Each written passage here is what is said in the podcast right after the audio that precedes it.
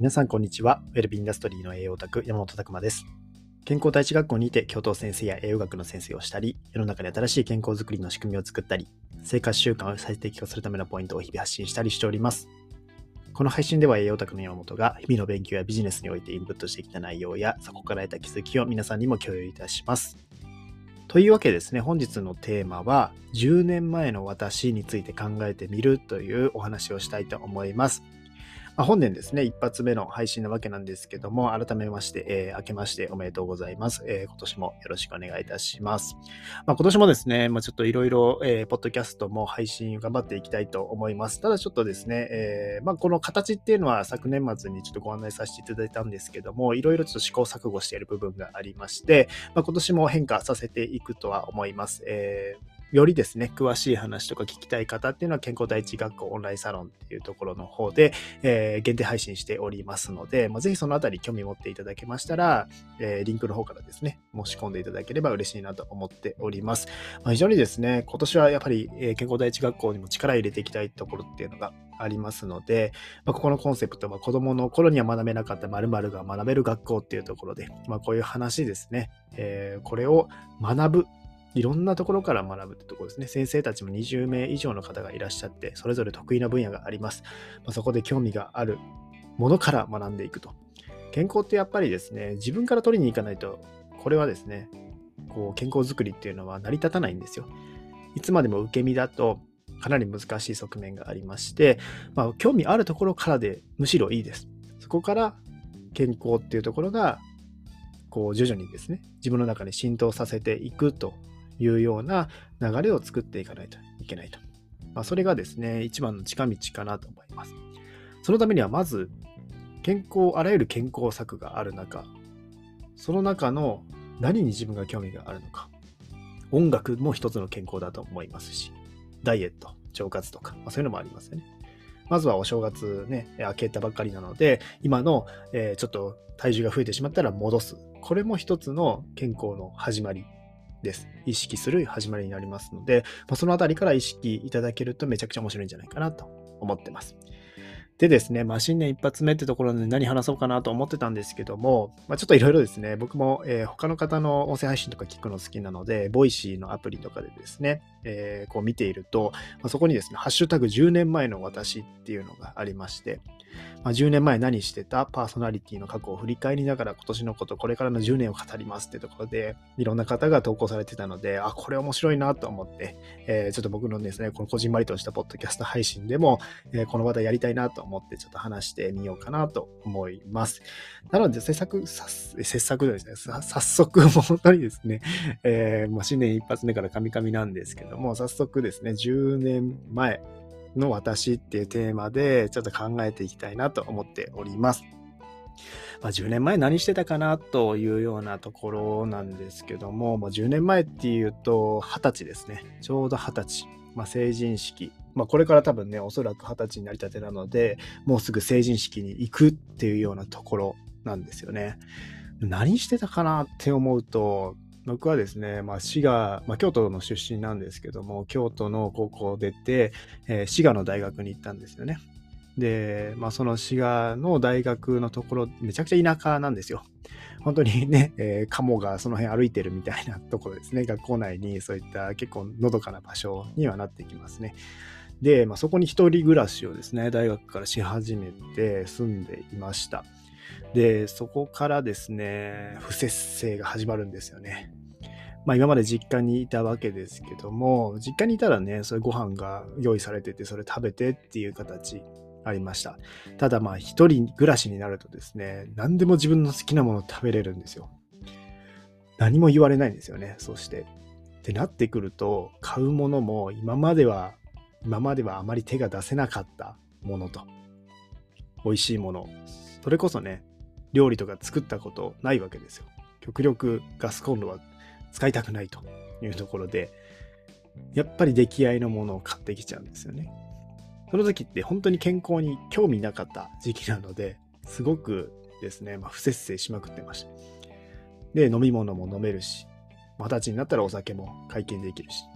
そしてね、極めつけは、やっぱりこう僕は音楽会っていうね、まあそうえー、音楽系のそういったサークルに所属してたんですけども、まあ、そこでもですね先輩方がタバコを吸ってるわけですよ。タバコミュニケーションってやつですね。まあ、こういったところが憧れてて二十歳になってからちゃんとタバコを買いましたね。で周りの友達とかが吸ってる中入って一緒に交流したりとかしてでそう考えるとタバコも二十歳から吸い始めてました。これが10年前ですね。で、まあ、結局今はタバコね、もうやめてるんですけども、当時は結構ね、初めは軽いものでしたけども、11ミリぐらいの、えー、ラッキーストライクみたいなの吸ってましたね。えー、ガンガンガンガン、えー、バンドでね、そういった部室で練習しながら、休憩の合間にみんなで吸って、で、私、このね、えー、それをぐるぐる回すみたいなことをしてたので、まあ相当不節制ですね。しかも、バンドの練習なんて深夜とか普通にあるんですよ。で、深夜に行ってみんなで最後ラーメン食べてとか、えー、そういった生活があって、当然ですね、その次の日、授業があるんですけども、行けなかったりもするんですよね。時々も起きたら夕方5時みたいなこととかあって、やっばみたいな。まあ、そんな生活をしてたわけですよ、10年前っていうのは。今のね、やってることからすれば考えられないわけで、なので僕は相当意識が低い人でした。健康に対してあんまり興味がなかったというか、その頃なんてね、もう栄養素なんて、うん、栄養素、まあ栄養っていうのはね、まあ子供は知ってますけども、じゃあビタミンミネラルかって話とか全く関係ないですね。もう手当たり次第、もう自分が飲みたいと思ったものを飲む。エナジードリンクも飲む。テスト前になったらそういったものを飲んで集中できると思ってるんですよね。まさにそういった10年前の私っていうところで、当然体調もよろしくないわけです。朝起きられないわけですよ。風邪もひきやすいわけなんですよね。で、疲れやすいし。で、ストレスがあったら、タバコとかそういうところに逃げてしまうと。当然ですね、この生活続けてると、なんかね、やる気もなくなってくるわけですよ。なんかこう毎日をこなしてるというか、まあ大学なのでそう、まあ楽しいのは楽しいですよ。自分の好き勝手できるので、まあ、究極の不節制みたいなとこですよね。まあそっちの道に誰から何も言われないしというようなところで。まあここがかなり、えー、確かに今から考えてみるとしんどかったなというとこです。なので不節制する人の気持ちっていうのはすごく分かって、まあ当然ですね、うん、今の知識があれば当然当時もですね、まあ、気をつけていたとは思います。でも捨てたかな？なんかそういったところでね、もう様々ね、やっぱりセーブかけると難しいんですよね。若い頃って特に難しいです。なので、まあ、そのあたりは、うん、まあこのね、まあ、2、30代入ってから、まあどういうふうに今後過ごしていきたいかみたいなことが決まっているともっと入りやすいかなと思います。さらにその当時ってね、僕は目標自体なかったんですよ。何もなかった。とりあえず今の今をなんかこう生きてるみたいな感じですね。将来大学出て何をしたいのかっていうこともなかったし、まあ入った学部もこれが本当にやりたいことかというようなところで、なんか悶々としてましたし、就職なんて特に考えてなかったですね。行き当たりばったりっていうようなところ、どっか入れたらいいなというような感じですよね。ただですね、この10年間って本当にいろいろあるなと思うんですけども、僕の結構環境が変わってきたのは、まあ、つい5年前ぐらいじゃないですかね。そこぐらいからですね、徐々に環境が変わり始めました。まあ、転職とかもしたところもあったし、そういった結婚をしたこともあったしっていうところで、まあ、子供が生まれてみたいなところもあったし、そうなってくるとですね、話は変わってくるんですよね。まあ、自分の問題じゃなくなってくるっていうのもありますよね。まあ、家族のために働かないといけないし、自分が倒れたら悲しむ人が出てくるというようなところも出てくるし。まあね、そういったことが、まあ、10年の間では起こります。まあ、確実に10年間って皆さんあっという間に過ぎますよって言いながらも長いですから。もう30になりましたけども、じゃ40歳まで、多分ね、感覚的には一瞬だなって40歳になった時に言うと思いますけども、でもその20歳の今までのね、10年前の自分と、まあ、この今の自分との日数は変わらない。時間は変わらないわけで、そこをどうするかっていうのが自分次第になってきますね。ただですね、僕の場合結構20代めちゃくちゃ濃かったです。いろんな、まあ、それこそね、人生の転機みたいなものがたくさんあって、決断をしないといけないところもあって、そういうのを繰り返してるとですね、意外となんかこう、充実しているというか、そういった10年だったなって思うことができていると。まあ、それもですね、多分、初めの学生のままのマインドで、企業に、初めの企業に勤めてずっといたら、今もそのままだと思います。周りに流されてタバコを吸っていたし、えー、好きなものを食べていたし、それでもって多分会社とかも休んでるでしょうね。そういった、まあ、朝起きれなくてとか、そういったことが続いていたと考えると、まあいい変化だなと思いました。まあ、それはなぜかっていうと、もう行動したからですね。動いたから。なんかね、わからないなりに動いちゃったんですよね。後先考えず、今の環境をとりあえず変えないといけないと思って動いてみた。それはもう地獄の日々でしたよ。もう間違いなくめちゃくちゃしんどかったんですけども、まあ、それはね、えー、間違いなくあります。動くっていうのはしんどいです。ただ、それぐらいガラッと環境が大きく変わると、思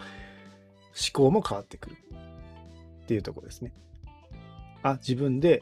身につけないといけない。知識を身につけないといけない。勉強しないといけない。発信しないといけない。とか、これを成り立たせていかないといけないというように勉強するんです。で、これの積み重ねで次の10年変わっていきます。まあ、その後ですね、じゃあ、この、今後10年どうしたいかみたいなところも、このコンセプトで話されていて、まあ、ここの10年はですね、もっとやっぱり、えー、いろんな人に影響力を、えー、持っていけるようにですね、僕自身ももう、えー、自分のブランディングっていうのもしていかないといけないし、やはり一番やらないといけないのは仕組みを作るっていうところですので、世の中に未病産業を創出するというのが一つポイントなんですけど、まあ、そこに対して、やっぱりチームが必要です。一人じゃ無理です。二人じゃ無理です。様々な専門家と、そこで、まあこれから健康に興味を持ちたい人、まあ、当時の自分みたいな人ですよね。何かやばいと思った時期があって自分で勉強し始めた時期がある。だから10年前の自分に何言っても聞かないと思ってます。だから全員を行動変容させるのは無理だっていうのはもうこれはもう前提ですね。ただ、おそらく5年前ぐらいの自分だったら刺さると思います。これはもうそのそれぞれのタイミングなんですよ。健康に対してどれぐらいの興味が出てきたかっていうようなタイミングが必ず皆さんに訪れるはずなんですよ。まあ、このラジオとか聞いてもらってる方はもうすでにそれがある方だと思います。なので、その後ですね、知識っていうところを学ぶ。いろんな人がどういう価値観で健康について考えてるのか。まずそこから学んでみるのが面白いんじゃないかなって個人的には思っています。なんかね、一番やっぱり、えー、僕も好きなのは、なんか健康のその内容もう確かに面白いのは面白いんですけども、それぞれの健康感みたいなところですね。が、こう、それぞれ違うわけです。だからこそ難しいです。だから流されちゃいけないんですよね。まあ、僕の中のポリシーとしては中立的な立場で考えるっていうのが重要で、まあ、当然ですね、健康のところって、まあ、共感を生みやすいところでもあるので、まあ、この人の話面白いなっていう方に初めはついていってもいいと思います。でも考える主体は自分なんですよ。今日僕の話を聞いてね、僕の話面白いと思っていただけた方がいたのであれば、それは一つですけども、当然ね、僕の話に全乗りするっていうわけじゃなくて、僕の話を聞いて自分はどう思ったかみたいなところがかなり大切かなと思いますね。まあ今日伝えたかったのは、10年前って相当違う自分だよっていうとこですね。だからこの Voicy とかのね、そのテーマのところ見ても、大体皆さん書いてあることが、10年前は凄まじかったと。凄まじく底辺にいたみたいなところとかですね。そういう方多いですね。10年前から成功してる方っていないし、まあ、10年前より、ま、そういうところに載せてる人からなので、まあね、うまくいってる人なんでしょうけど、明らかにですね、こう、前に向かって前進してる。人脈も広がってる。まあ、そういった方が多いなというところで思ってます。だから、逆に言えば、今からの10年で、あらゆることが変化さすことができる。ただ、何も変えないと変わらない。まあ、これが、えー、まあ、絶対起こることというか、絶対考えないといけないことかなと思います。だからもうあらゆるね、自己啓発で言われてますけども、動いてくださいと。動くって物理的に動くことだけじゃないと思うんですよね。発信したりとか、本を読むことだって動くことですし、いろんな人に自分のやりたいことを言っていく。そして応援してもらう。まあ、この流れをですね、10年間でいかにできるかと。そしてですね、結構1年間の密度を濃くしたいのであれば、環境をガラッと変えたりとか、新しいことを始めてみるというようなとこです。これはですね、毎年僕たちも新しいことを考えて、それを実現させていく、今の時代の最先端で何をこうね、あてがっていくといいのかというところ考えているんですけれども、まあそこにですね、しっかりと考えるっていうのが大事です。で、もう一つですね、まあ、これはまた今度のポッドキャストとかで話そうかなと思ってるんですけども、まあ、最近ですね、僕がなんかこうやってパーッと話しているのって、普段から全部考えてるなっていうとこなんですよね。考えてないことは話せなくて、やっぱり普段から考えてるから話せるなっていうのはあるので、まあ、そのあたりですね、ぜひ、なんかこう、いろんなことに情報触れてみて、自分ならそれをどう感じるかっていうのを作っていただくと、よりこの10年が楽しくもなってくるし、濃くもなってくるかなと思います。ぜひですね、まあ、ちょっとスマホで何かを見てて遊んでる時間があるのであれば、そういったところ、お風呂入ってる時間でもいいですよ。なんか自分なりのこう自分と向き合うじゃないですけど、そことを少しですね、まあ、会話してみるのも面白いんじゃないかなと思っています。まあ、非常にですね、10年前の私っていうのが面白かったので、今日ちょっとなかなかと話してしまいましたけども、まあ、伝えたかったことは一貫して、10年前の私は全然僕も違う人ですし、むしろ10年前の人、自分がいたから、まあそういった人の気持ちもわかるなと。そして変わるタイミングっていうのが来る。その時に、どういうソリューションがあったら嬉しかったかとか、そこもビジネスになりますよね。まあ、それと同時に、これから10年間っていうのは、いかようにも作れるっていうところも、まあ、これも絶対あるかなと思ってます。まさにこの話を聞いてもらって、皆さんがどう思うかっていうところもですね、大事なので、ぜひですね、いろんな意見あれば、えー、言っていただけると嬉しいなと思っております。はい、今日はですね、10年前の私について考えてみるというテーマでお送りしました。健康第一学校オンラインサロンでは月額たった980円にて分子学の基礎を含め様々な先生からいろいろな分野を学ぶことができたり、します。さらにですね、バーチャルキャンパスとかでも交流できたりしますので、ぜひですね、まず本一冊買うより安い値段で、まずこういったものが学べるというところ、非常に貴重な場所だと、思っておりますので、ぜひよろしくお願いいたします。皆さんの日々のインプットアウトプットを応援しております。ウェルビーインダストリーの栄養オタク、山本拓馬でした。じゃあまたね